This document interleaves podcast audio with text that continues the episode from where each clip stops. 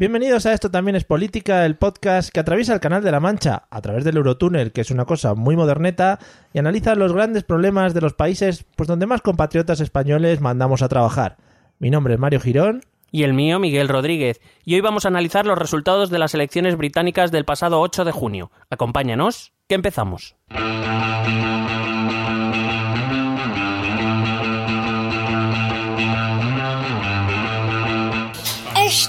También es política.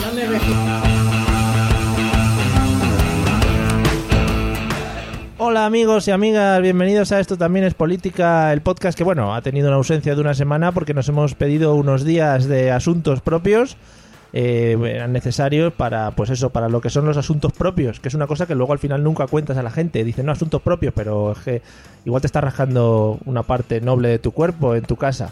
Y es un asunto propio al final. ¿Qué tal, Miguel? ¿Cómo estás?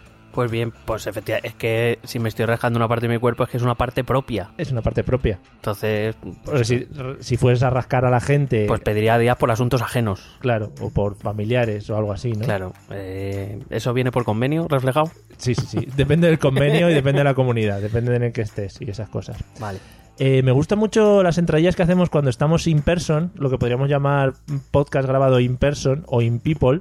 Sí, es el término técnico. Es el término muy... Sí. O sea, los productores de radio y cosas de estas dicen, vamos a grabar in person eh, porque lo hacemos como, joder, qué bien hilado, ¿no? Sí, eh, bueno, es que tenemos una conexión brutal. Bueno, de hecho nos hemos puesto de acuerdo hasta venir en camisita de cuadritos. Sí, porque, sí, sí, hombre, por supuesto. O sea, es que cuando hay una magia especial cuando Sí. estamos juntos el mismo es especial. muy bonito. Sí, a, a veces es magia oscura, pero Sí. bueno, es De- magia al fin y al cabo. Grabación in person special es lo que denominamos nosotros.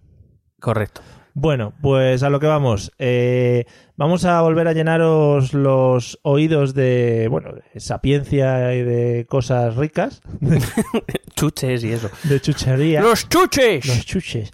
Eh, y hoy vamos a hablar de una de las últimas elecciones que se han producido en uno de los países, iba a decir dentro de la comunidad europea, pero está ahí un poquito under. Vamos a hablar del Reino Unido y de las cositas que han pasado. Un poquito... eh, ¿Qué cositas, no? Poquito muy rico porque me encantan mucho estas ocasiones en las que, pues eso, a través de un referéndum, unas elecciones, eh, es como esto va a solucionar todos los problemas Sí. y luego después te das cuenta de que ha traído alguno más, por si acaso. Vaya, ¿qué ha pasado, no, Teresa? Sí, la Tere no, Teresa Mayo no... le han dicho un what the fuck, ¿no? En su, en su Sí, le idioma. han dicho un sí, de ver, sí, ¿Really? pues no. Pues al final estamos como que no, ¿no? Bueno, pues vamos a ver qué ha ocurrido en, en uno de los... Además, ya era una de las cosas que anunciamos cuando hablamos de las cosas que iban a pasar este año. Eh, las elecciones en Reino Unido, una de las cosas que no nos anunciamos. Bueno, ves, Son anticipadas. yo, yo confiaba mucho en que nosotros lo hubiésemos anunciado, pero hubiera quedado muy bien que hubiera dicho que sí, porque nadie se hubiera enterado. Pero hay que ser sinceros ante todo, amigos. Bueno, ya pues vamos a hablar de ellas porque no las anunciamos en ese episodio especial que hicimos. Deja de reírte y vamos al lío. Venga, va. En fin. Eh, bueno, empezamos por los resultados, que ya la mayoría de nuestros oyentes lo sabrán. Ganó el Partido Conservador de Teresa Mayo con el 42,45% de los votos. Aumentó en, en más de 5 puntos su porcentaje de votos respecto a las elecciones de, dos- de 2015. Hay que recordar que en 2015 el candidato era David Cameron. Sin embargo, a pesar de obtener un 5,52% más de voto, ha obtenido 13 escaños menos. Oh, yeah. Muy ricos. Mm. El Partido Laborista fue en segundo lugar, obtuvo el 39,99% de los votos. Hostia, ya me jodería. Qué putada, ¿no? No sé si eso ha tenido que ver luego en la consecución de más escaños o menos escaños. No, Vale, pues ha, Ahora- quedado, ha quedado como una anécdota. sí. Eh, ha obtenido más de nueve puntos y medio de, de votos más que en 2015 y el Partido Laborista ha obtenido 32 escaños más de los que tenía, con lo cual pues ha sido el partido más favorecido en estas elecciones. Bastante bien. La tercera fuerza es el Scottish National Party, Partido Nacionalista Escocés, que bajó en intención de voto y perdió 19 escaños, que es una buena taja. Cuarto quedaron los liberales demócratas, los Leave Dems, que también bajaron en intención de voto, pero subieron tres escaños. Ujú. Curiosidades. Sí. Eh, Democratic Unionist Party, este partido es importante, el DUP, a partir de ahora vamos a referirnos a él como el DUP, Vale. Partido Unionista Democrático, Mola más, Dup al final. que es un partido de Irlanda del Norte que ha subido en, inte- en- en porcentaje de voto y en dos escaños, obteniendo 10. Mm. El Sinn Féin, que más o menos a quien más quien menos le suena. También es un partido norirlandés. Eh, este es de izquierdas, republicano, eh, que también ha, su- ha subido en porcentaje de voto y en tres escaños obteniendo siete. El Plate Simru, que es el partido de Gales, un partido de, Gales, ha bajado en voto, pero ha subido un escaño. Los verdes, que se han mantenido con el escaño que ya tenían, y un independiente, que en Irlanda del Norte ha conseguido un escaño, que no se presenta por ningún partido y lo ha ganado. Sí, ha aparecido ahí eh, sospechosamente. Dice, bueno, pues aquí estoy. Tampoco eh, no son muchos, ¿no? Los escaños que se reparten. Por lo menos. Eh, que hoy estoy lanzándolas al, al tuntún. Digo, comparado con los, con los que tenemos aquí, son menos, más. Son 650. Sí, son muchos, ¿eh? al final. Aquí tenemos 350. Madre mía, a ver, hay que entender, amigos, que Es- es el está haciendo mucho calor. Eso es verdad. Y los es cerebros verdad, se reblandecen de vez en cuando. Vale. Hay que decir que se han quedado sin representación tres partidos que sí que la tenían en la última tras las últimas elecciones de 2015. El, Ulster Unionist Party, partido unionista del Ulster, norirlandés también, tenía dos escaños, los ha perdido los dos. El partido eh, socialdemócrata y laborista, también de Irlanda del Norte, que tenía tres escaños, los ha perdido los tres. Y el UKIP, el famoso UKIP, que tenía solo un escaño, Vaya. pero lo ha perdido. Hay que recordar que en las elecciones de 2015, UKIP, recuerdo, el gran promotor del Brexit, Sí. eh, tuvo, obtuvo 3,9 millones de votos. En esta ha obtenido la friolera de 600.000. O sea, ha perdido 3.300.000 votos. Muy bien. Pero vamos. Pero que muy alegres todos. Eh, supongo que lo hablarás un poquito más adelante, pero en plan titular, ¿todo esto afecta en algo al proceso del Brexit? Eh, yo personalmente me he querido enfocar esta vez más en lo que es Reino Unido internamente porque Mm. creo que es importante entenderlo y eso nos va a ayudar a entender cosas del Brexit. Haré algún comentario, Perfecto. pero podremos tratarlo en una cápsula futura. En cualquier caso, evidentemente eh, la posición de Teresa Mayo y de su gobierno queda más debilitada. Con lo cual, eh, hay, hay una viñeta muy, muy buena que es, eh, bueno, están eh, Juncker y Tusk esperando en la sala de negociación y entra Teresa May dándose golpes con un martillo, que pues, muy Sí. bien. Guay. Ha querido, Vale. ha querido fortalecer su posición y la ha liado, pero bien liado. O sea, el resumen de mi respuesta es que no vamos a hablar tampoco mucho de lo del Brexit, ¿no? no, no Bien. mucho, no mucho. Vale, pero porque fenomenal. creo que, creo que es importante, lo vas a entender, Sí. porque vamos a hablar de otras cosas que nos van a ayudar a entender mejor la realidad británica y, por tanto, cómo se va a trasladar luego a la negociación del Vale, Brexit. genial. Eh, otra única pregunta nada más. ¿Se puede ver el voto o los resultados de- del partido de Teresa May como cierto castigo por lo que está haciendo? o- A ver, eh, voy a empezar a un poco a comentar los resultados y vamos a ir comentando esa pregunta, porque eh, de hecho es el primer punto que tengo. Joder, magnífico, ¿eh? Eh, Por fin Quiero- acierto una. Bien. Quiero empezar explicando que efectivamente son 650 escaños los que se reparte la Cámara de los Comunes, es decir, la mayoría absoluta nominalmente serían 326 diputados, pero hay que decir que tradicionalmente el Sinn Féin, eh, que eh, recuerdo, el Sinn Féin es un partido que lo que reclama es salirse del Reino Unido para un- reunificarse con la República de Irlanda, eh, no nunca ocupa sus escaños, con lo cual la mayoría real se traslada en este caso a 322, porque hay que quitar los siete escaños del Sinn Féin que no los van a coger. O sea, obtiene representación, pero no van a No van. hacer nada de No, porque votación. ellos entienden que ir a recoger sus actas de diputados y sentarse en la Cámara de los Comunes es reconocer la soberanía británica sobre Irlanda del Norte, cosa que ellos no reconocen. Bueno, muy bien, muy bien. Entonces la mayoría real está en 322 y eh, quitando los 7 del Sinn Féin y el Partido Conservador ha obtenido 318, se ha quedado a 4 de poder gobernar en solitario. Porque no sería un caso parecido a lo que vivimos aquí con Cataluña, por ejemplo, y podrían actuar de la misma manera. ¿Cómo? Pues eh, que no ocupasen los escaños la gente que no quiere ver el verse representado por el Estado español. Bueno, a diferencia de, del Sinn Féin, los, eh, tanto Esquerra Republicana como el PDCAT, ellos optan por, por ocupar sus asientos entendiendo que quieren ocupar su espacio público Que o no dejar ningún espacio público a... Y que es una buena forma de también pelear su, su punto de vista. Eh, por ejemplo, yo creo que el que más partido le está sacando es Esquerra, por ejemplo, con gente como, como Gabriel Rufián, ¿no? que está dando mucha visibilidad al, al- al proyecto de Esquerra y bueno, pero el Sinn Féin entiende que Sí, sí. como ellos no reconocen la legitimidad del, del Reino Unido, de la soberanía del Reino Unido sobre Irlanda del Norte, pues que no tiene sentido ir a las, a las instituciones del Reino Unido. Me ha gustado mucho tu cara cuando me has preguntado el cómo. no te lo he comparado con Cataluña. Me ha encantado. Es que no, no te he visto venir. Ya, ya. Bueno, eh, hay que explicar, voy a explicar brevemente el sistema electoral, es muy fácil de entender y me gustaría que también la gente eh, que muchas veces dice, no, hombre, los, los anglosajones tienen un, un sistema electoral como mejor ¿no? que el nuestro. Sí. Vale. Es muy sencillo. Eh, el sistema electoral británico es que se divide todo el territorio en 650 circunscripciones. En cada circunscripción, cada partido que se quiera presentar pone un candidato, el candidato más votado es el que se queda con el escaño perteneciente a esa circunscripción. Ventajas. Pues, por ejemplo, una ventaja es que eh, efectivamente tu representante es, es- es responsable ante la población de su circunscripción porque es el que va a defender sus intereses. De hecho, la ley le obliga a, a contestar todas las cartas o todas las comunicaciones que los ciudadanos de su circunscripción le, le, le envíen. Si algún ciudadano va a su despacho al Parlamento, tiene la obligación de recibirlo, etcétera, etcétera. Eso es una gran ventaja. Supongo que al final, eh, también como ciudadano, tienes más conocimiento de la gente que te representa. Efectivamente, más cercanía de cara al ciudadano, reconoces la cara, quien te defiende no. Eh, cosas malas, pues por ejemplo, que una circunscripción en la que vamos a poner que se presentan cuatro partidos y uno obtiene el 2501, otro el 25, otro el 25, otro el 24,99, pues es representado por el partido que ha ganado con 2501. Es decir, no representa quizás la, la diversidad mm, ideológica que pueda haber en esa circunscripción. Y otra cosa mala es esto, por ejemplo, que el Partido Conservador ha conseguido 5,52 puntos más de votos Sí. Y sin embargo ha perdido 13 escaños. ¿Por qué? Porque no es cuestión de acumular voto, porcentaje de votos, sino que lo que se lo que se premia es ganar circunscripciones aunque sea por un voto. Claro. Entonces, esas son las ironías del, del sistema electoral. Este sistema electoral favorece mucho a las mayorías, es decir, normalmente los partidos conservador o laborista han tenido grandes, largos periodos de, de gobierno porque, bueno, más o menos eh, se suele haber continuidad en la mayoría de circunscripciones. Al fin y al cabo, la circunscripción que es conservadora va a votar conservador, eh, la que es laborista, laborista. Es Sí. muy difícil cambiar el voto.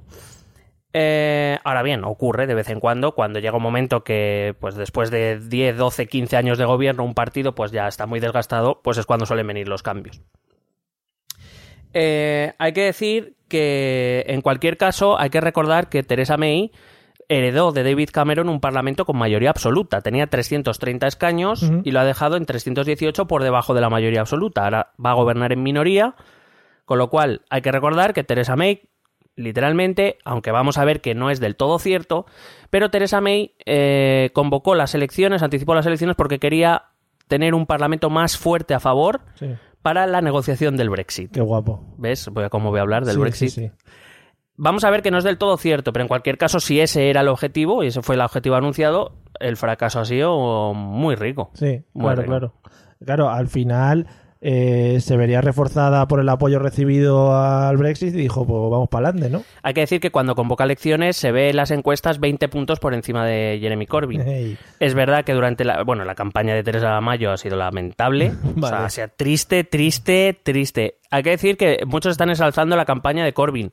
Corbyn ha tenido un, un mérito, que es no cagarla. Es lo que decíamos en las elecciones de Estados Unidos, ¿no? Que lo que pasaba con Hillary Clinton era que no tenía que cagarla y iba a ganar. ¡Pum! Ahí está. Pues, eh, pues Corbyn hizo bien su trabajo, que fue no cagarla, centrar mucho el debate no tanto en el Brexit, que podía ser una ventaja para Teresa Mayo, sino en lo social, en las cuestiones internas de Reino Unido. Pero es que Teresa da igual, él, le ha seguido el juego, se ha ido a lo social, le ha presentado cosas que pues la gente ha dicho what the fuck. Sí, sí, además así. Y entonces, pues eso, la, en realidad ha ganado en voto, es decir, los lo único que pasa es que las circunscripciones ya conservadoras se han hecho más conservadoras, pero las que estaban ahí ahí han optado por laborista. Claro, al final puede ser que en una circunscripción arrases y por eso tengas más votos y en otra no Claro. tengas tantos y Eh, pierdas. puedes ganar, eh, vale lo mismo ganar una circunscripción con 60 puntos de ventaja que ganarla por 0,01. Ok. Vale exactamente lo mismo.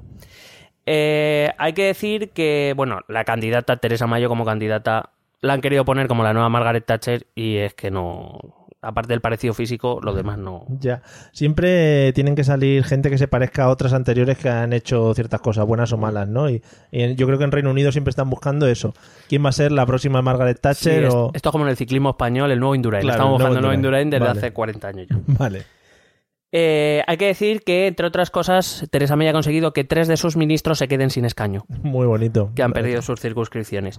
Que me encantó, por cierto, que May en la primera comunicación salió y, y vino a decir que, bueno, que había sido un golpe, pero que ellos seguían siendo los más votados, bla, bla, bla. Se olvidó de... Ya le tuvieron que decir, oye, sal otra vez y pídele perdón a todos, a los 13 eh, conservadores que han perdido su escaño gracias a que tú la has liado parda, guapa. Pero ¿y pueden ser ministros sin tener escaño en el Sí. Parlamento? O sea, Sí, sí, eso- pueden serlo, pero son tres, Claro, no. Tres escaños menos con los que cuenta Vale. Theresa May. Eh, respecto a los laboristas, la verdad es que es lo que te he dicho, han hecho una campaña inteligente, sin más, no han hecho una gran campaña, no es que hayan dicho, uff, qué pedazo de campaña han hecho, no, simplemente se han dedicado, pues eso, a no cagarla, a quitar el foco del Brexit, que podía ser la mayor ventaja de Theresa May, y hay que decir que eh, si los cambios no son muy comunes, como te he dicho antes, sí que es verdad que han conseguido que ocho circunscripciones conservadoras que votaron en contra del Brexit se han hecho laboristas en, esta, en, en estas elecciones, mientras que al contrario, es decir, circunscripciones laboristas que votaron a favor del Brexit, so- solo una se ha hecho conservadora. Bien. Con lo cual, es verdad que ahí han sacado crédito. El- para mí, sin embargo, se ha comentado poco, pero una de las cosas que más... em, bueno, evidentemente la, la situación de Theresa May ha cambiado mucho, pero me ha llamado mucho más la atención la caída del Scottish National Party. Porque para mí es muy reveladora. Es em, básicamente porque el gran sostenimiento de los conservadores ha sido en Escocia. Han ganado escaños donde se los han ganado al Scottish National Party. Con lo cual, em, hay que decir que gran parte del descalabro, cuando lo lógico, siendo como es el Partido, el partido Nacional Escocés un partido socialdemócrata, lo lógico es que se hubiesen ido al Partido Laborista en todo caso, se lo han ganado eh, los, eh, los conservadores, entre otras cosas por una figura que yo he descubierto en estas elecciones y que parece que es bastante fascinante en Escocia y que poco a poco ya está empezando a sonar ahí para los ambientes nacionales del Partido Conservador, que se llama Ruth Davison. Ruth Davison. Ruth Davison es una mujer de clase obrera, es conservadora, eh, recuerdo. Es de clase obrera, es cristiana, es abiertamente lesbiana y europeísta. Es decir, todo lo que ahora mismo el Partido Conservador no encarna pero que en Escocia, claro, sí que se ve como una, se puede ver como una alternativa al Partido Nacionalista Escocés de Nicola Sturgeon. Eh, hay que decir, vamos a ir par- partiendo de la base de que Theresa May va a ser presidenta gracias a los votos del partido del DUP, que os he hablado antes, un partido no irlandés, por el que Ruth Davison no siente especial predilección. Eh, hay que decir que el DUP, por ejemplo, está en contra de los derechos LGTBI y en contra de, por supuesto, del matrimonio homosexual. Por supuesto. Entonces, claro, lo mismo, eh, pues eh, la líder de los conservadores Sí, igual, escoceses, no que igual es lesbiana que se va a casar en breve, pues lo mismo no, no le hace ninguna gracia. De hecho, ya ha avisado que, que no apoyará ninguna concesión social al DUP. O sea que muy bien. Em, además, hay que decir que el DUP eh, está también en contra de los matrimonios mixtos entre, pues sabes que el gran conflicto no irlandés es entre protestantes y católicos, no Sí. le gustan los matrimonios mixtos.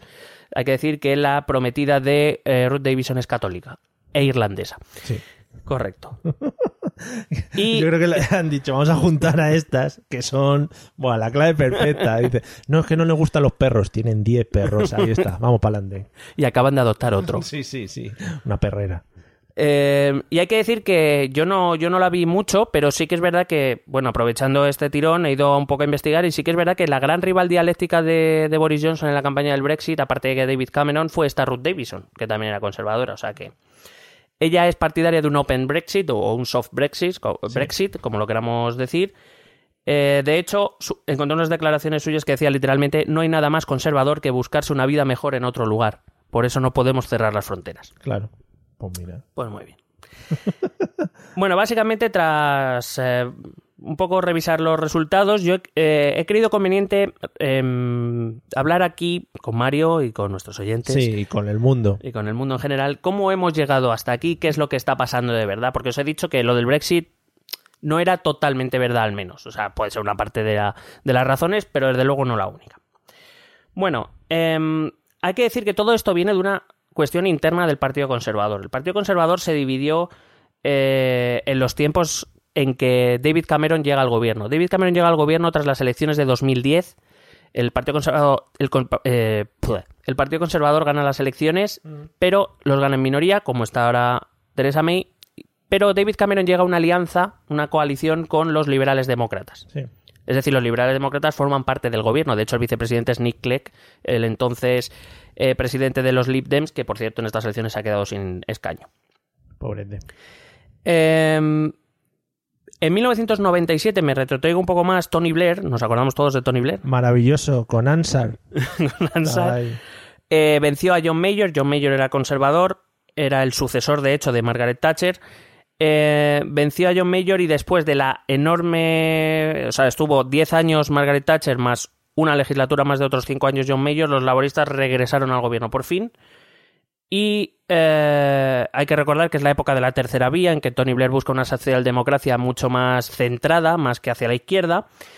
Y los laboristas empezaron en 1997 una hegemonía que duraría hasta 2010, que es cuando David Cameron gana estas elecciones. Estamos hablando de 13 años, o sea, dos legislaturas de Tony Blair más una más de eh, Gordon Brown. Son 13 años sin oler el gobierno por parte de los conservadores, algo que, pues, eh, evidentemente es un poco duro.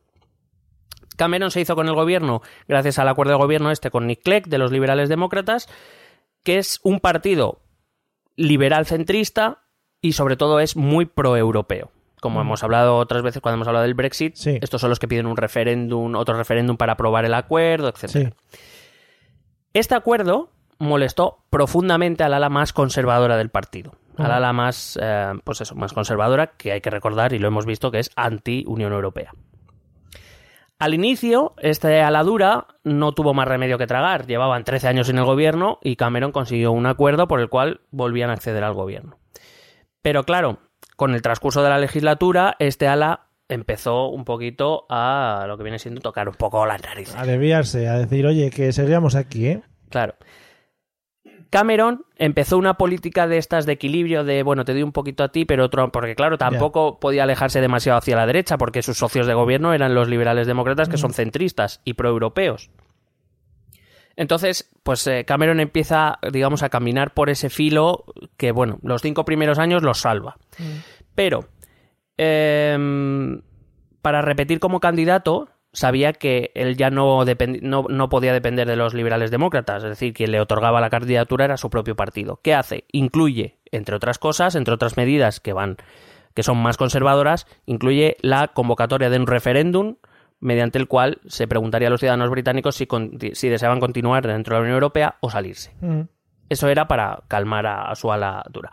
Todos sabemos que la, la estrategia de David Cameron era yo voy a, a Europa, tengo esta amenaza del referéndum, le saco cuatro cosas, vuelvo, convenzo y ya está. Y aquí todos muy contentos están. Sí, Le salió fenomenal. ya. También hay que recordar que es la época que el UKIP está ascendiendo. Sí. Es decir, se encuentra con un rival por la derecha al que Cameron quiere cerrar. Es decir, se mezcla un poco todo, concesiones a la ladura y intentar cerrar, e intentar cerrar al UKIP. Bueno, ya sabemos todos cómo fue esa estrategia de esa mente brillante llamada David Cameron.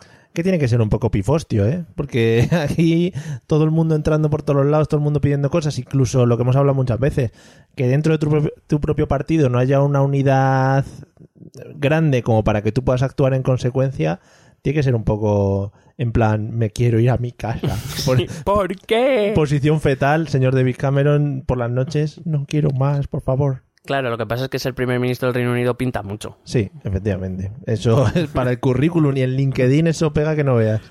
Bueno, ¿qué pasó? Eh, salió el Brexit, Cameron dimitió y se quedó de primer ministro Teresa Mayo. Mm. Teresa May, que era hasta entonces la ministra del Interior del gobierno de, de Cameron, que en principio es una figura de compromiso, es decir, eh, se ha conseguido el Brexit, pero tampoco es cuestión ahora de parecer que el partido se ha roto en mil pedazos. Entonces se pone a Teresa May, que era... Recuerdo que Teresa May defendía el Remain. Mm. Ella ahora quiere un, un Brexit duro, Claro, pero, pero ella de qué defendía quedarse. Claro, te iba a decir, ahora va muy a tope la sí, por eso. Claro. Pero es que Teresa May se ha encontrado exactamente con los mismos problemas que tenía Cameron cuando se fue. Y ha dicho, pues venga, para adelante. Es decir, tiene una ala dura el partido que además ha ganado el Brexit que le está exigiendo. ¿Qué le exige? Bueno, para empezar, ya parte del gabinete es de ese ala dura. Hay que recordar que Boris Johnson ya es ministro de Asuntos Exteriores y que David Davis, que es el- este que te gusta a ti, David David, Hombre, que, que está, es el ministro responsable del, del Brexit. Pero es que Theresa May tiene exactamente los mismos problemas. claro. Una ladura que le aprieta mucho, un UKIP que en principio salía muy reforzado después del Brexit, Y pues, ¿qué va a hacer? Pues ella planteó un Brexit duro. ¿Para qué? Para mantenerse en el poder. Pero Mm. claro, ahora quien protesta es el ala moderada. Claro. O sea, no, no van a estar. Pobre mujer. Claro. Entonces, igual que David Cameron convocó el referéndum del Brexit para tranquilizar o calmar a su aladura, pensando que lo iba a ganar él, y así decirle, "Tss, Sí. sí, tonto el mundo, Ajá. Y le salió mal, pues a Teresa May ha hecho exactamente lo mismo. Ha convocado unas elecciones en las que al principio contaba con 20 puntos de ventaja y que iba a conseguir una mayoría absoluta rotundísima, y se la ha comido. Desconocemos si Forocoches está detrás de todo esto, ¿no? Porque huele un poquito a, a echarse unas risas. Pues vamos, sí, no sé si llega tanto la influencia, pero, pero sí. For- Forum Cars se llama ahí en Inglaterra. Hello, amiga listener or amigo listener. Welcome to this part of the audio. Bueno, voy a hablar ya normal, ¿vale? Eh, perdona que te haya interrumpido el capítulo, pero es que tenemos que contarte una cosa muy importante. Hemos abierto en Patreon una campaña de financiación. Eh, te voy diciendo ya la dirección www.patreon.com barra esto también es política, todo juntito. Eh, básicamente Patreon es una plataforma en la que los creadores mm, más secos que la mojama, como nosotros, pues conseguimos algo de dinerito de nuestros oyentes porque confían en nuestro proyecto y creen en él y con ese dinerito nosotros conseguimos llegar a mucha más gente. Eh, allí, si te metes en la página, te la repito porque sé que se te ha olvidado ya, patreon.com barra esto también es política, podrás encontrar nuestros objetivos y nuestras recompensas. Puedes colaborar desde un euro al mes hasta todo aquello que tu patrimonio pueda darnos eh, sin ningún problema.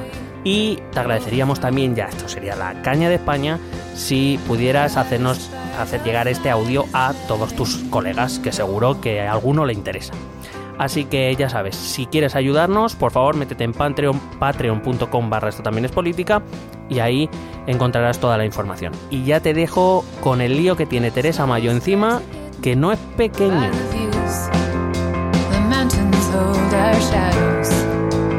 we're dashed upon them.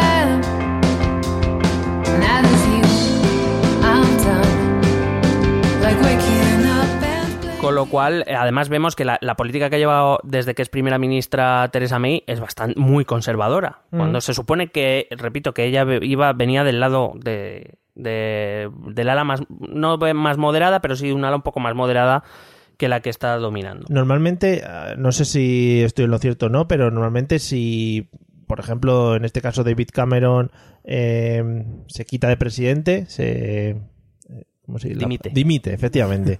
es que, como estamos hablando de Inglaterra, estoy pensando en inglés. Muy si bien. dimite de presidente y se pone una presidenta como Theresa May, que está trabajando como ministra del Interior, ¿no se supone en estos casos que suelen ser presidentes como de, eh, de transición y deberían proponer elecciones rápido o algo, o algo de este estilo?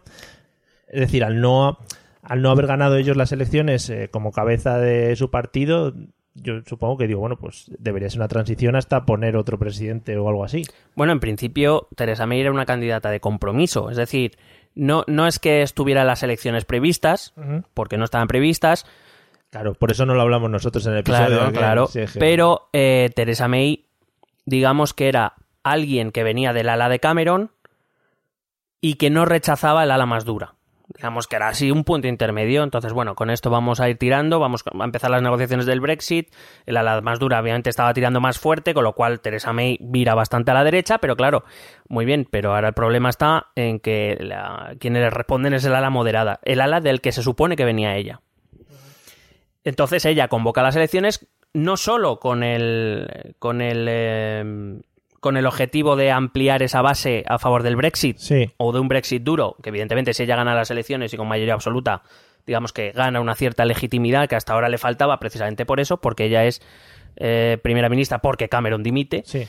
sino que, que es todo, sobre todo porque el Partido Conservador está internamente dividido y lo que ella quiere es acallar su oposición interna, principalmente, lo mismo que quiso hacer Cameron, solo que a los dos les ha salido como lo jaldre. Al final, antes de enfrentarte a tus rivales políticos de otros partidos, primero tienes que arreglar un poco lo que tienes dentro de casa. Claro, Madre mía. el problema, y vuelvo a hacer referencia al Brexit para que no Sí, digas sí, que no, porque estaba nervioso. Eh, es que el reloj ya está corriendo desde que Theresa May convocara el artículo 50 en marzo, a final de marzo. O sea, eh, mi- mientras están los, yo creo que me imagino la típica sala de negociaciones con los de la Unión Europea allí, como diciendo, bueno, aquí no, Esperando. aquí no viene nadie. Pero si era hoy, ¿no? A ver, el calendario. Ah, hostia, no. Claro.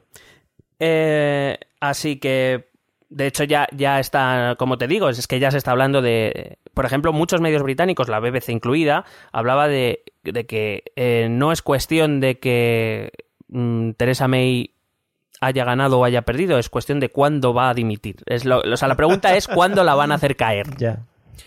Ya se habla de Ruth Davison por alas moderadas, Sí. ya se habla otra vez de, de Michael Gove o, o de David Davis por la, o de mismo Boris Johnson por, por el ala dura. O sea, ahora mismo, así a priori, y dado que Teresa May ha conseguido que el DUP le vaya a poner sus escaños para, para salir como primera ministra, pues eh, en principio no le quedará más remedio que aguantarlas. Ahora veremos según vayan las negociaciones del Brexit si en algún momento el ala más dura o el ala más moderada van a decir, bueno, hasta aquí. Claro, al final el partido de Theresa May ahora tiene la posibilidad de, de elegir, o, te- o se supone que debe tener la posibilidad de elegir quién es el que quiere que salga como presidente en las negociaciones que va a hacer con el DUP, ¿no? ¿O es Theresa May la que ha negociado para No, es ella May, es Vale, Theresa vale, May. Vale. Pero contará con los votos de su partido, por lo menos. Hombre, digo, a ver, no veo yo ahora mismo al Partido Conservador ya liándola tan parda, no lo Vale, veo, pero vale. bueno. Con pancartas y bengalas entrando en el Parlamento. Pero bueno, sí que es verdad que pensándolo fríamente y viendo la situación, es difícil pensar que May vaya a llegar a 2022. Porque sabemos Sí. que en cualquier momento una del partido o la otra la puede hacer caer. Claro. Y a ver, a ver, que lo del Brexit no es una cosa que vaya yendo miel sobre hojuelas, de, o sea, que, que vaya todo perfecto, que estamos viendo que desde que se ha iniciado el proceso esto es un pifostio Claro. tras pifostio. Y a eso hay que añadir que el gobierno de May va a ser en minoría, porque no va a ser una coalición. Es decir, primero porque no puede. Y ahora vamos a explicar por qué. Segundo, porque el partido se le echa encima con una coalición con el DUP, o por lo menos parte del partido, entre ellas, por ejemplo, la encabezada por Ruth Davison, el, el Partido Conservador Escocés.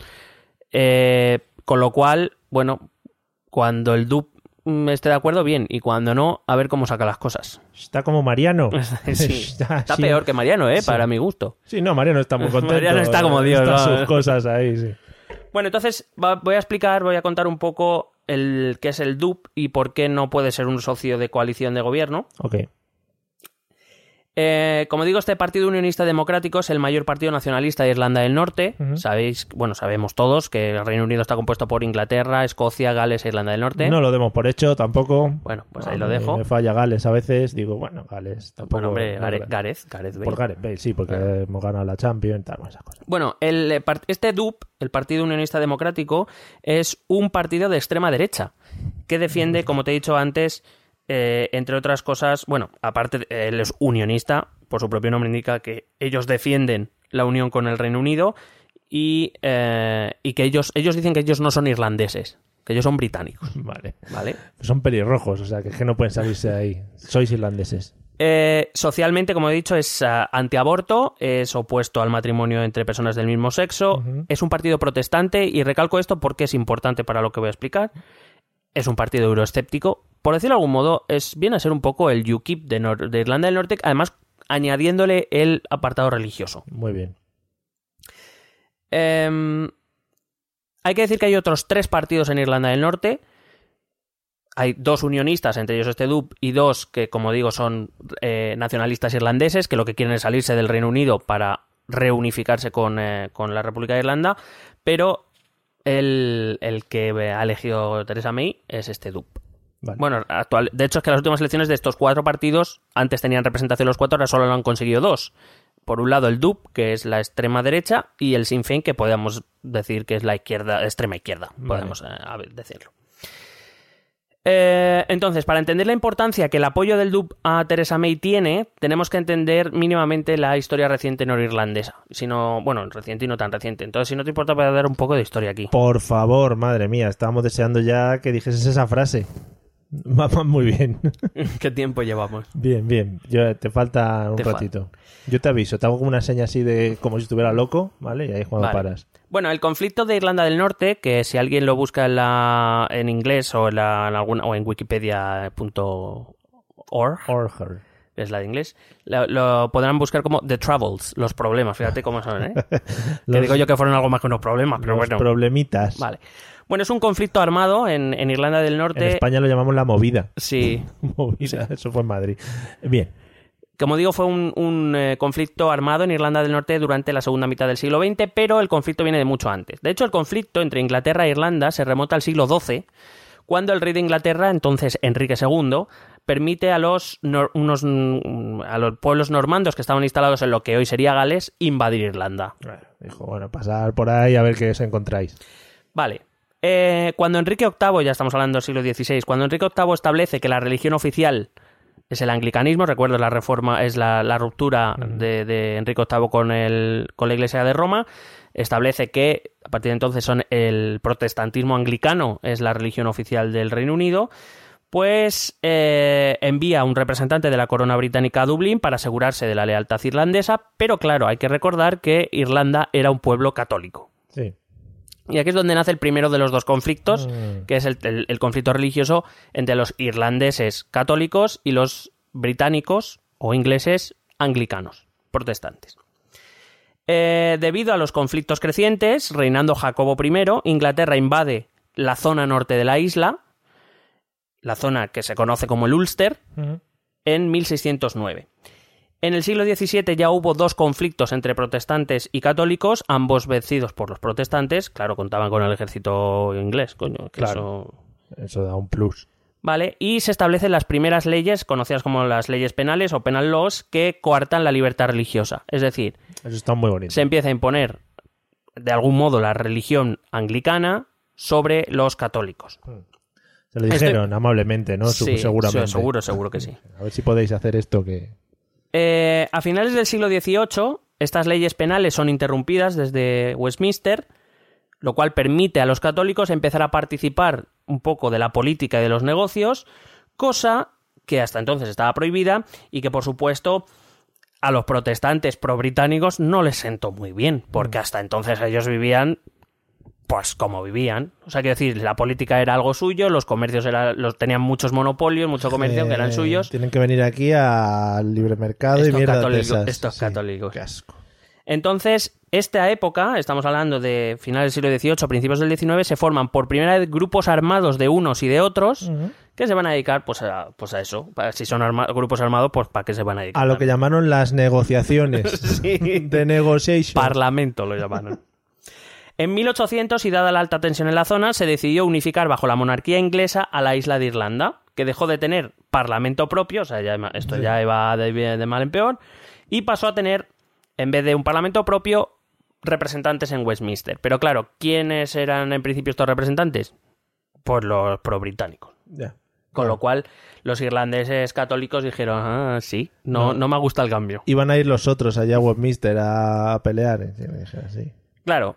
Entonces, este es el momento en que se inicia la segunda división, entre aquellos, además de la religiosa, entre aquellos que eh, eran favorables a que la soberanía irlandesa residiese en un parlamento irlandés, mientras aquellos unionistas que veían bien que Westminster, pues con- si es la capital de lo que queremos, pues... El reino, claro. lujo. Claro, ¿qué pasa? En 1829 se publica una ley que elimina la discriminación de los católicos a la hora de ser elegidos como representantes para ir a Londres. Y esto vuelve a no gustar a los protestantes. Qué cositas tienen, de verdad. Eh, y entonces es cuando realmente se forma el movimiento unionista protestante, en tanto en cuando, claro, en la isla de Irlanda el 75% de los habitantes son católicos. Si se les permite a los católicos ir a Londres, o sea, ir a Londres como representantes de Irlanda, evidentemente ellos se convierten en una minoría dentro de Irlanda Claro. Mm. mal rollo. Eh, aún así hay que decir que durante el siglo XIX más o menos se llegó a una salida medio política, medio pacífica, bastante más pacífica de lo que ocurriría en el siglo XX. En 1912 se aprueba la Home Rule, que devolvería la soberanía a los irlandeses, les reotorga el Parlamento, dado que, eh, pues eso, eh, la inmensa mayoría católica, al poder acceder al- a la política en Londres, pues consiguen devolver el Parlamento. Ese mismo año se, ficta- se firma el Pacto del Ulster, en el que los partidos unionistas decidieron hacer frente común a la Home Rule, con la fuerza, si fuera necesario, que parece ser que, Que para lo ellos fue. resultó necesario. No fue. Y empiezan a formarse grupos paramilitares. Está Eso muy está rico todo. Muy bonito. En 1916 se produce el levantamiento de Pascua. Además es que estamos en plena Primera Guerra Mundial, o sea que aquí esto es Pero hostia. bueno, como están en el continente, vamos a ver qué podemos hacer aquí nosotros. En 1916 se produce el levantamiento de Pascua, por el cual los nacionalistas pro-irlandeses eh, mm, acaban haciéndose con el poder en Irlanda y se crea un nuevo partido político llamado Sinn Féin, que va a ser lo que más tarde conoceremos nosotros como el brazo político del IRA. Que el IRA es el Ejército Republicano Irlandés, Sí. Irish Republican Army. Oh, yeah. Eh, en 1920, tras dos años de conflicto, se firma la ley del gobierno de Irlanda, mediante el cual Irlanda quedaba dividida en dos zonas para salir de ese conflicto. La República de Irlanda, por un lado, para los nacionalistas, e Irlanda del Norte para los unionistas. Pero ¿qué pasa? Que en Irlanda del Norte también hay irlandeses y, la, y parte de la población de la República de Irlanda católica no ve con buenos ojos que su isla esté dividida porque sí, no, no lo ven, no lo ven bien. Bueno, es un conflicto que queda latente, llega la Segunda Guerra Mundial, evidentemente Europa queda destrozada, digamos que no hay mucha materia para dedicarse a este tema porque hay otras cosas más importantes que resolver, pero ya una vez llegada la década de los 60-70, pues reaparece el conflicto. Eh, aparece una asociación llamada NICRA eh, que inicia una campaña por los derechos de los católicos de- en Irlanda del Norte, por los derechos civiles, al estilo más o menos mm, uno de los movimientos que estaban surgiendo, por ejemplo, en Estados Unidos con Martin Luther King Sí. o en India la- alrededor de Gandhi, ¿no? Eh, especialmente se quejan de que a los católicos los dejan en dos o tres circunscripciones. Bueno, hay que decir que eh, hay una cosa en los países anglosajones, se llama gerrymandering, que es que cada X tiempo ellos reforman las circunscripciones electorales, cambian los límites. Entonces, claro, el partido que esté en el poder en ese momento las modifica, digamos, deja hace más grandes los, eh, las circunscripciones donde están sus enemigos para que cojan menos escaños y las suyas las dividen más para coger más escaños. Claro. Entonces, claro, eso que estaban haciendo en Irlanda del Norte, pues evidentemente era en contra de los irlandeses católicos. Entre los unionistas más duros, la reacción fue encabezada por un reverendo que se llamaba Ian Pasley. Este hombre, bueno, eh, es, fundó tres años después el DUP, es el fundador del DUP. Ostras. Como cerrando círculo, ¿eh? ¿Has visto? Joder. Eh, acabó todo en- en violencia política. Nos acordamos todos de los atentados del IRA, de lo, en Belfast, en, en Londres. eh, la verdad es que muy bastante sangriento todo. Sí. Eh, de hecho, por ejemplo, el, el hecho más recordado se le recuerda como el Domingo Sangriento, fue en 1972, cuando una, las fuerzas británicas eh, abrieron fuego contra la manifestación pro, pro Ulster o pro, pro norirlandesa, eh, matando a, a 14 personas.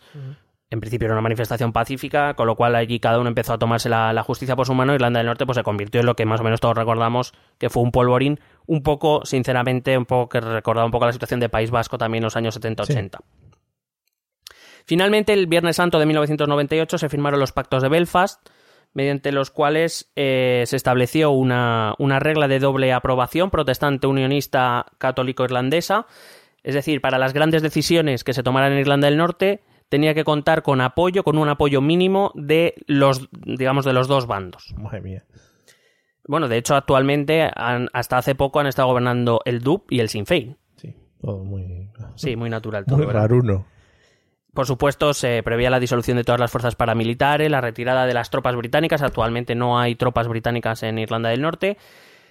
Claro, la principal consecuencia es que el Parlamento de Westminster y el gobierno de Downing Street, desde entonces, se mantienen totalmente neutrales a los asuntos de Irlanda del Norte. Es decir, ellos Sí. escogen que eh, en, en el Parlamento de Irlanda del Norte allí se decide el, destino de Irlanda del Norte, tanto si es para un unionismo como si es para un- una posible reunificación con Irlanda, con la República de Irlanda, que eso lo deben decidir, y el gobierno de Londres se, se muestra neutral. Claro, eh, esa es la base de los acuerdos del Viernes Santo. Entonces, la pregunta, y con esto acabo, es cómo va a ser neutral Downing Street, cómo va a ser neutral el gobierno de Theresa May si depende de una de las partes, si depende de los unionistas. ¿Cómo se va cuando eh, los norirlandeses unionistas, cuando el DUP necesite el apoyo de Westminster para algo, se lo va a negar si es que depende de ellos? Con lo cual estará tomando parte por uno de los dos bandos. Con lo cual, ese es el gran peligro eh, que se está anunciando. Por eso, Theresa May no se puede permitir una coalición con el DUP, pero el simple hecho de que ya le, de- le deban su apoyo y probablemente le necesitarán para sacar eh, Claro, legislación, etcétera, pues claro, ya la hace, Supongo digamos... que algo habrán pedido o, o, o el Bueno, todavía- de me debes un favor. Sí, puede ser.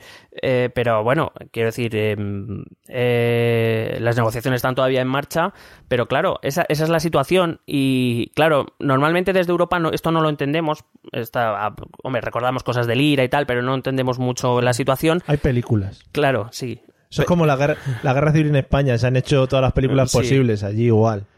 Eh, claro, pero la cuestión está en que los acuerdos de paz llegaron precisamente, entre otras condiciones, era que Westminster se mantuviera neutral. Que las cuestiones entre norirlandeses las resolvieran los norirlandeses en su parlamento. Pero es lo que dices, aunque no se haya pronunciado hacia ninguna de las peticiones del DUP, el solo hecho de haber tomado el apoyo de este partido para poder gobernar ya podría ser visto como, como que ya ha quitado la neutralidad o ha eliminado esa neutralidad. El problema no es que ella, por recibir el apoyo del DUP, ella haya perdido la neutralidad. La cuestión es cuando el DUP se la haga perder. Es decir, cuando el DUP necesite el apoyo de Westminster, de Theresa May, se lo va a negar. Claro. Esa es la gran pregunta. Hay que recordar que a este DUP, cuando, eh, se, cuando se firmaron los acuerdos, bueno, para empezar, siempre ha sido muy crítico con los acuerdos de paz, este DUP, eh, de este Ian Pasley, este reverendo, que es, por supuesto, de hecho, están en contra de que un católico y un protestante se casen, o sea, no, no lo ven. Eso está muy feo.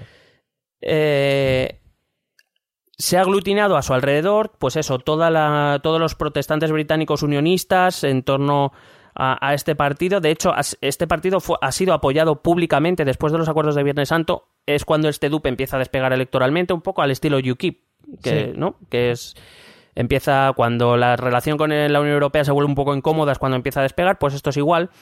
Y este DUP, la- los grupos paramilitares, los restos que quedan, que quedan, eh, les han apoyado públicamente, no hay problema.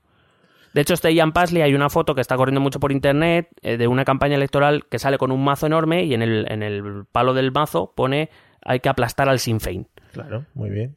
Todo muy bonito y muy político. En fin. Claro, entonces estas elecciones lo que han dejado claro es que Irlanda del Norte está dividida entre el unionismo del DUP y el unionismo anglicano del DUP y el republicanismo católico del Sinn Féin, porque son los dos únicos partidos que han conseguido representación, aparte del independiente ese, que yo no sé cómo lo ha hecho. Y ese es el problema, que si en algún momento Westminster o Downing Street tienen que tomar partido, que no deberían, a uno le, de- le va a deber algo y al otro no. Entonces está claro que parece que esa que esa, mm, esa historia le, le va, va a causar problemas y puede causar problemas en una zona que aunque lleva llevamos eh, casi 20 años de paz sigue siendo una situación una situación tensa Tensa, tensisma. y de hecho a día de hoy perdón ya por este último Sí. comentario no descarto elecciones al Parlamento norirlandés en breve Eso te iba a hacer una pregunta. Eh, ¿Cómo crees que puede seguir esto adelante? O sea, no sé si te quieres tirar el triple en esta vez de qué cosas pueden pasar a partir de ahora, viendo los resultados, hacia dónde puede ir el asunto. Pues dependerá de dos cosas. Como yo te digo, lo primero es que no creo que tarde mucho en haber elecciones al Parlamento norirlandés. Ahora mismo el Parlamento está muy dividido entre el Sinn Féin- entre los dos partidos más extremos, el DUP y el Sinn Féin. Y además que eran socios de gobierno, bueno, socios de gobierno, más o menos lo, lo, llevaban más o menos. Eh, por supuesto, esto ya se va a acabar, por eso digo que, que lo preveo y habrá que ver los resultados. Si el DUP saca una mayoría bastante grande, bastante amplia en el Parlamento norirlandés, eh, Teresa May va a tener un problema. Claro, se va a hacer fuerte y le va a empezar a exigir cositas. Y el problema está en que cuanto más fuerte se hace el DUP, más débil se hace Theresa May. De cara a su propio partido. Es Mm. decir, ya te digo, por ejemplo, Ruth Davison no va a pasar por ciertas cosas y, y tiene detrás de ella todo el, el conservadurismo eh, escocés. E incluso probablemente eh, otra parte, otras partes del partido tampoco, ¿no? Entenderían que, que su partido se. es como si se hubiera aliado con el UKIP. Es algo que no, no es. Desde luego, a imagen de cara al exterior no, no es muy buena. Ya. Entonces puede ser que haya nuevas elecciones o que la quiten de ahí o que... Mm, he encontrado en, en Daily Telegraph o en, en The Guardian, por ejemplo, ya he encontrado articulistas que columnistas que ya hablan de posibles elecciones en otoño otra vez en. Reino Unido. Bueno, que nos pregunten a nosotros que lo hemos hecho varias veces en un mismo año. Yo creo que eso dependerá más de cómo vaya el, el tema del Brexit. Eh, bueno, dependerá de, de estas dos cosas, ¿no? De si realmente Theresa May consigue mantener el equilibrio por el apoyo del DUP y apoyarse en otras fuerzas para sacar otras leyes, lo que pasa es que lo tiene complicado, porque como no se en Sinn Féin no se va a apoyar, porque Ya. no van. Y los otros y los otros son laboristas, liberales demócratas, que dado que ellos quieren un Brexit duro y los liberales demócratas son muy proeuropeos, no les veo yo mucho apoyando al gobierno de May, Sí. O, o el Partido Nacionalista Escocés, que evidentemente ahora va a tener que renunciar temporalmente a ese segundo referéndum, pero claro, tampoco se va a dar a los conservadores, que además son los que le han comido terreno, o sea, que lo veo complicado. Qué bien, se va a echar unos meses divertidísimos la Sí. señora Teresa May, que estaba pensando que digo que aprovechando los escaños vacíos estos, que coja a algunos de sus amigos, les ponga pelucas y diga, hola, somos del Sinn Féin, aquí estamos. Y a partir de ahora somos norirlandeses, y no sé Además, por qué hablamos con sí, este acento. Porque lo así digo. hablan los Ah, ingleses, perdón, allí perdón. ellos, Ah, no nos entendemos bien. Ya. Bueno, pues nada, eh, como he visto que has lanzado los papeles al aire en un alarde de haber terminado, Sí. creo que ya ese es lo que indica el fin, ¿no? Sí, bueno, si quieres seguimos hablando. No, no, bueno, luego ya micrófono cerrado, todo Ah. lo que quieras, hablamos. Pero como siempre, vamos... Pero con este acento. Sí, con este Santo. Eh, no, hay más salido más americano, sí, sí, más sí. de Texas, Sí. efectivamente. Estamos trabajando en ello. Gracias, Ansar, por enseñarnos este tipo de cosas. Amigos, como ya sabéis, siempre terminamos, y ya es tradición, pues ya no solo en este podcast, sino yo creo que en la mayoría de casas, el dar los métodos de contacto. Tú vas a una casa y cuando vas a salir de ella te dice, oye, te voy a dar mis métodos de contacto, que son código postal, no sé qué. Sí, le doy una tarjeta ya porque para no repetirlo. Efectivamente, eso es lo más cómodo. Así que escuchar los métodos de contacto por si queréis, fijaros, poneros en contacto con nosotros, ¿eh? Coherencia ante todo. Muy locos. ¿Quieres preguntarnos algo? ¿Proponernos algún tema? ¿Exponernos tu opinión? Ponte en contacto con nosotros. Es muy fácil. Envíanos un correo electrónico a esta dirección. Esto también es política.gmail.com. También puedes escribirnos en nuestra página de Facebook. Esto también es política. O en nuestra cuenta de Twitter, arroba etepolítica. O si lo prefieres, visita nuestro blog. Esto también es política.wordpress.com. Recuerda que puedes suscribirte a nuestro canal de YouTube. Y si quieres charlar con nosotros directamente, únete a nuestro grupo de Telegram. Busca el enlace en nuestras redes sociales. Porque tú también formas parte de Esto también es política. Bueno, pues preciosos los métodos de contacto como siempre. Son los mismos porque nos parecen, yo que sé, una maravilla de la técnica y del audiovisual. Pero es que además escuchar la voz de Silvia es bastante más agradable que las nuestras. Efectivamente. entonces- Efectivamente. Hay gente que ya me ha dicho que solo escucha esa parte. sí, que, que saquemos solo un audio con los O sea, métodos de contacto y ya está. Una hora entera tirada a la basura y solo escucha eso. Y dice, joder, ¿cómo ha ganado? No, si nuestra, nuestra esperanza es que vayan a oír los métodos de contacto y, pues yo que sé, se equivoquen de minuto o algo y ya se Claro, queden con algo. Y aparezca algo con nosotros. Bueno, pues nada, hasta aquí hemos llegado hoy. Eh, ¿Qué te parece el calor? ¿Cómo lo ves? Este es mi argumento final. Eh, estoy sudando más que... Que el que corta el los que corta kebabs. los- Se te, espera, para finalizar se te ha ido el micrófono. Te voy a poner el mío por si quieres decir algo, ¿vale? El que corta los que va, qué calor hace. Bueno, amigos, eh, es que se te, te ha quedado sin pila, no te preocupes, ahora lo arreglamos.